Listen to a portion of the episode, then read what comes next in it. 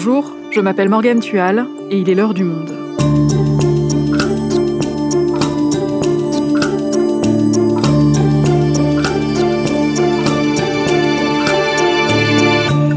Aujourd'hui, la promesse que la pandémie de Covid-19 se transforme en endémie se fait entendre de plus en plus fort.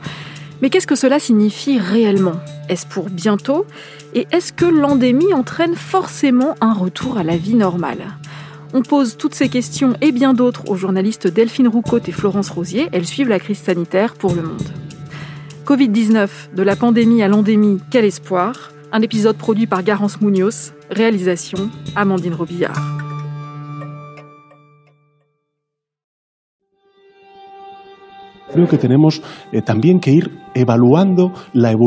C'est d'abord l'Espagne, par la voix de son président Pedro Sanchez, qui a donné le ton dès le mois de janvier.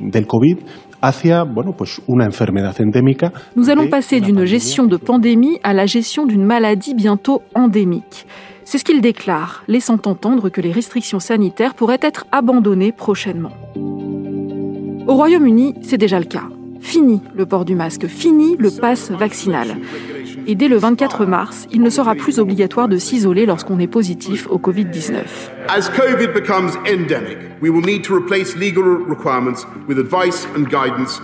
Là encore, c'est l'endémie qui est invoquée par le Premier ministre Boris Johnson pour justifier la fin des mesures sanitaires.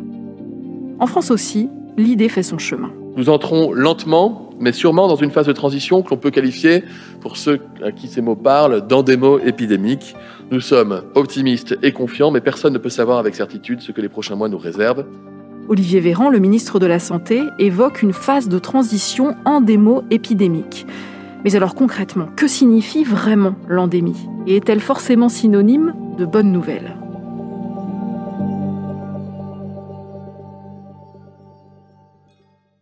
Florence Delphine, les autorités politiques de plusieurs pays emploient donc ce terme d'endémie sans forcément y associer de chiffres précis. Alors expliquez-nous, qu'est-ce que ça signifie vraiment, Florence? L'endémie, en quelque sorte, c'est une forme de banalisation de l'épidémie. C'est difficile de fixer un seuil précis à partir du moment où ça devient endémique.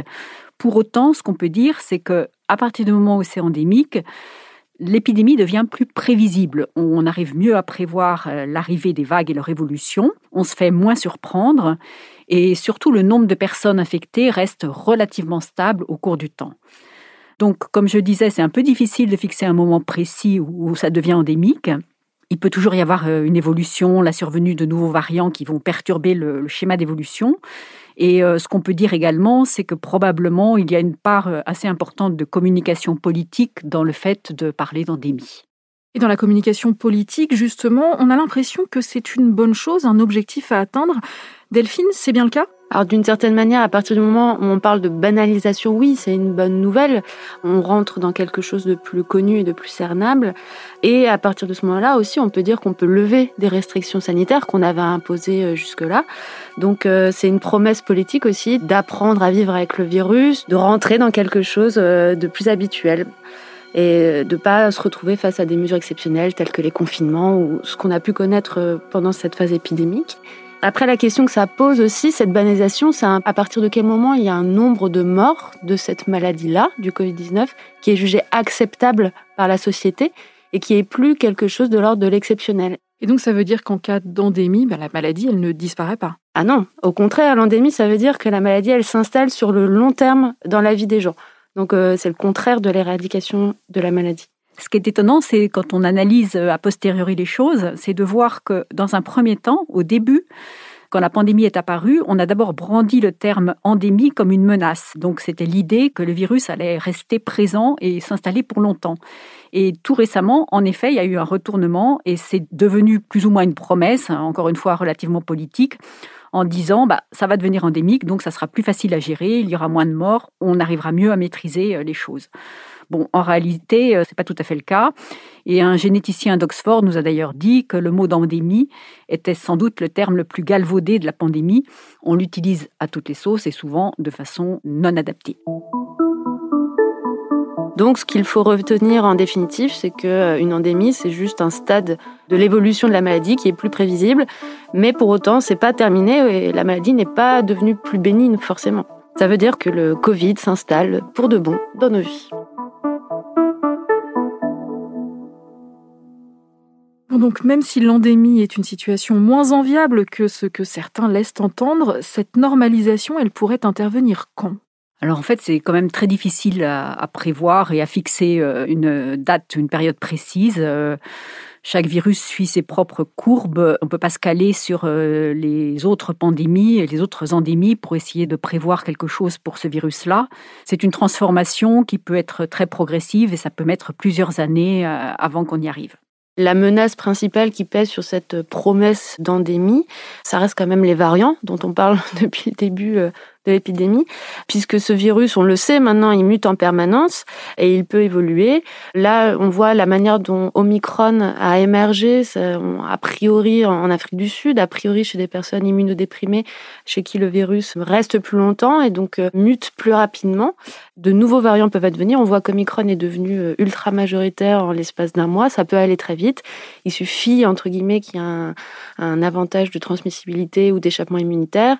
Et euh, ce variant peut s'imposer dans certains pays ou dans le monde entier. Donc euh, on reste soumis à ce risque d'émergence de nouveaux variants. Et si c'est un variant moins sévère? Le chef de la stratégie vaccinale de l'Agence européenne des médicaments, Marco Cavalleri, avait expliqué que cela pourrait permettre d'accélérer le passage à l'endémie. Uh, nous ne devons donc pas oublier que nous sommes toujours dans une situation de pandémie. Néanmoins, avec l'augmentation de l'immunité dans la population et avec Omicron, il y aura beaucoup d'immunité naturelle en plus de la vaccination. Nous dirigeons rapidement vers un scénario où nous serons plus proches de l'endémicité. Delphine, est-ce qu'en France, on pourrait bientôt rentrer dans cette phase endémique? Juste pour refaire le point sur où on en est, l'incidence aujourd'hui, elle a beaucoup baissé, mais on est quand même euh, dans une incidence supérieure au pic des vagues précédentes. Donc euh, là, on est vraiment dans un reflux de la dernière vague, et a priori, selon les modélisations de Pasteur, il ne devrait pas y avoir de rebond épidémique dans les prochaines semaines dû au sous-variant BA2, par exemple. Aujourd'hui, il y a plus de 2400 personnes qui sont admises en soins critiques, donc c'est beaucoup, mais on devrait atteindre le, niveau de 1500 personnes, ce niveau que Olivier Véran, le ministre de la Santé, associe à un moment où on pourrait lever le masque. On devrait atteindre ce niveau vers la, la fin mars. Donc on est dans une situation euh, plutôt favorable et depuis le début de l'épidémie, la boussole qui nous sert à savoir si on est dans une vague épidémique ou pas, c'est le nombre de personnes admises à l'hôpital et le nombre de personnes que le système hospitalier est capable de gérer. Donc là, on, passe vers un niveau qui est plus acceptable, même si on n'y est pas encore. Donc peut-être qu'on pourrait atteindre quelque chose de l'ordre de l'endémicité bientôt, mais il faut que cette situation gérable, elle le soit sur le long terme. Donc en fait, on ne le saura qu'à posteriori si on est arrivé à un stade endémique. Et euh, peut-être que dans les mois qui viennent, on, va y arriver, mais on ne le sait pas encore. D'ailleurs, aujourd'hui, on observe une levée progressive des restrictions qui va dans ce sens-là, d'une confiance dans les semaines qui viennent d'une certaine manière, mais ça reste une décision éminemment politique, aussi liée au contexte d'élection présidentielle, de campagne présidentielle, mais tous les signaux sont encourageants aujourd'hui en tout cas. Oui, et d'ailleurs, le ministre de l'Intérieur, Olivier Véran, s'est montré optimiste le 24 février en envisageant la levée de certaines restrictions. Enfin, nous avons indiqué que si cette trajectoire positive se confirmait, en particulier sur le plan des tensions hospitalières et en termes de circulation du virus, nous pourrions envisager une levée du pass à la mi-mars dans tout ou partie des lieux où il est mis en place, ainsi que du masque dans les lieux fermés. C'est donc avec vigilance, mais aussi avec optimisme, que nous pouvons envisager l'évolution de la situation dans les prochaines semaines et le retour à une vie que je qualifierais de normale. Mais une fois qu'on a atteint cette endémicité, ça peut vouloir dire un retour à la vie normale, pour reprendre les mots d'Olivier Véran? Non, malheureusement, c'est probablement pas aussi simple, parce que même si on atteint ce stade euh, endémique, comme on l'a dit, euh, il y a toujours la menace de l'émergence de nouveaux variants qui euh, pourraient donc dans ces cas-là entraîner des pics épidémiques en particulier des pics saisonniers, parce qu'il faut quand même rappeler que c'est un virus euh, à transmission respiratoire, donc euh, qui aime euh, quand il fait froid. Donc on pourra toujours avoir des pics épidémiques.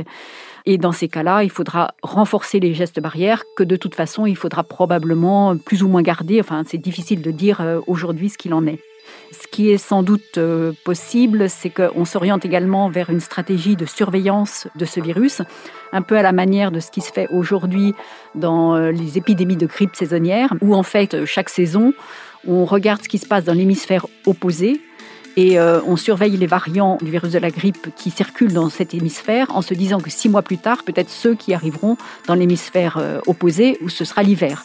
Et donc peut-être que c'est ce qui va se passer pour le SARS-CoV-2, où on va essayer de surveiller les, les variants qui circulent pour euh, adapter les vaccins. En fait, ça peut être un scénario futur probable. Mais est-ce que tout ça, ça signifie qu'on n'arrivera jamais à se débarrasser complètement du Covid-19 Alors, euh, d'après ce qu'on sait aujourd'hui sur le virus, non, on ne l'éradiquera pas complètement. Ne serait-ce que parce que l'immunité conférée soit par l'infection euh, par le virus, soit par euh, le vaccin, elle n'est pas stérilisante. Donc on peut encore soit transmettre le virus, soit éventuellement l'attraper, même si le risque est bien moindre. Donc à partir de là, non, il n'y a pas d'espoir d'éradiquer définitivement le Covid-19. On voit qu'il y a des rhumes et des grippes qui sont en circulation depuis des siècles et euh, le Covid-19 sera probablement dans ce cas-là finalement. Et pourtant, c'est déjà arrivé par le passé, non, qu'une maladie endémique soit éradiquée? Oui, en effet, c'est arrivé une seule fois pour une maladie humaine. C'est déjà arrivé pour des maladies animales, mais pour une maladie humaine, l'exemple emblématique, le seul exemple connu, c'est celui de la variole. Et en effet, la variole a été officiellement déclarée éradiquée par l'OMS en 1980. Pourquoi et comment est-ce qu'on a réussi à éradiquer la variole? C'est parce qu'on a eu un vaccin très efficace qui a été distribué très largement à travers le monde par une campagne active euh, financée, euh, y compris dans les pays les plus défavorisés. Mais la comparaison avec le, virus de la variole a, ses limites parce que le, virus euh, mute probablement un peu moins sur les parties euh, importantes pour le vaccin que le SARS-CoV-2. La variole est également un peu moins contagieuse que le virus dans sa forme Omicron, du moins. Et il n'y avait pas de réservoirs euh, animaux connus pour la variole comme il y en a probablement pour le SARS-CoV-2. Par ailleurs, euh, avec le SARS-CoV-2, les vaccins actuels n'empêchent pas ou n'empêchent qu'à moitié la, propagation du virus parce qu'ils limitent la transmission, mais, pas suffisamment pour enrayer la, la propagation. L'espoir étant évidemment qu'à terme, on arrive à avoir des vaccins qui, eux, parviennent à enrayer euh, la propagation du virus euh, SARS-CoV-2. Et pour les autres endémies, alors que s'est-il passé? L'exemple emblématique euh, qui n'est pas très très encourageant malheureusement, enfin les exemples emblématiques c'est ceux du VIH et de la tuberculose et du paludisme qui sont trois fléaux à l'échelle mondiale qui tuent encore énormément. Il faut quand même rappeler que le VIH euh, tue chaque année 680 000 personnes, la tuberculose en tue un million et demi à travers le monde, le paludisme c'est 600 000. Donc euh, on est évidemment loin d'endémies anodines, ce sont même des endémies très meurtrières. À l'inverse, euh, on peut trouver encourageant le fait que d'autres virus euh, de la famille du coronavirus, comme le SARS-CoV-1 ou le MERS, sont des épidémies qui euh, n'ont pas disparu, hein, mais qui se sont plus ou moins éteintes.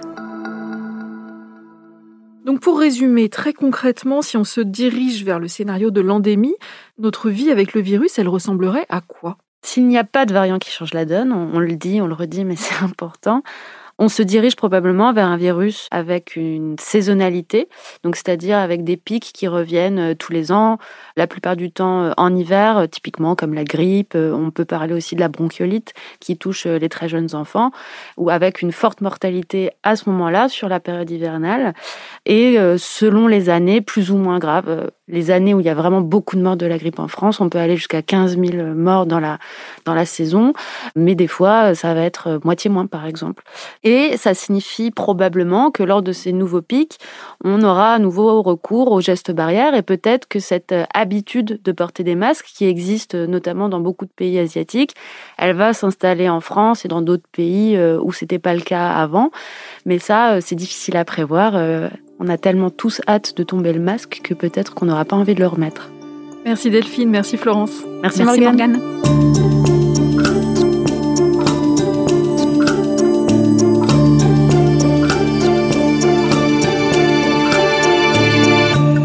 Et pour suivre toute l'actualité liée au Covid-19, abonnez-vous à notre site lemonde.fr. C'est la fin de l'heure du monde, le podcast quotidien d'actualité proposé par le journal Le Monde et Spotify. Pour ne rater aucun épisode, vous pouvez vous abonner gratuitement sur Spotify ou nous retrouver chaque jour sur le site et l'application lemonde.fr. Si vous avez des remarques, des suggestions, des critiques, n'hésitez pas à nous envoyer un email l'heure du monde @lemonde.fr. L'heure du monde est publiée tous les matins du lundi au vendredi. On se retrouve donc très vite. À bientôt.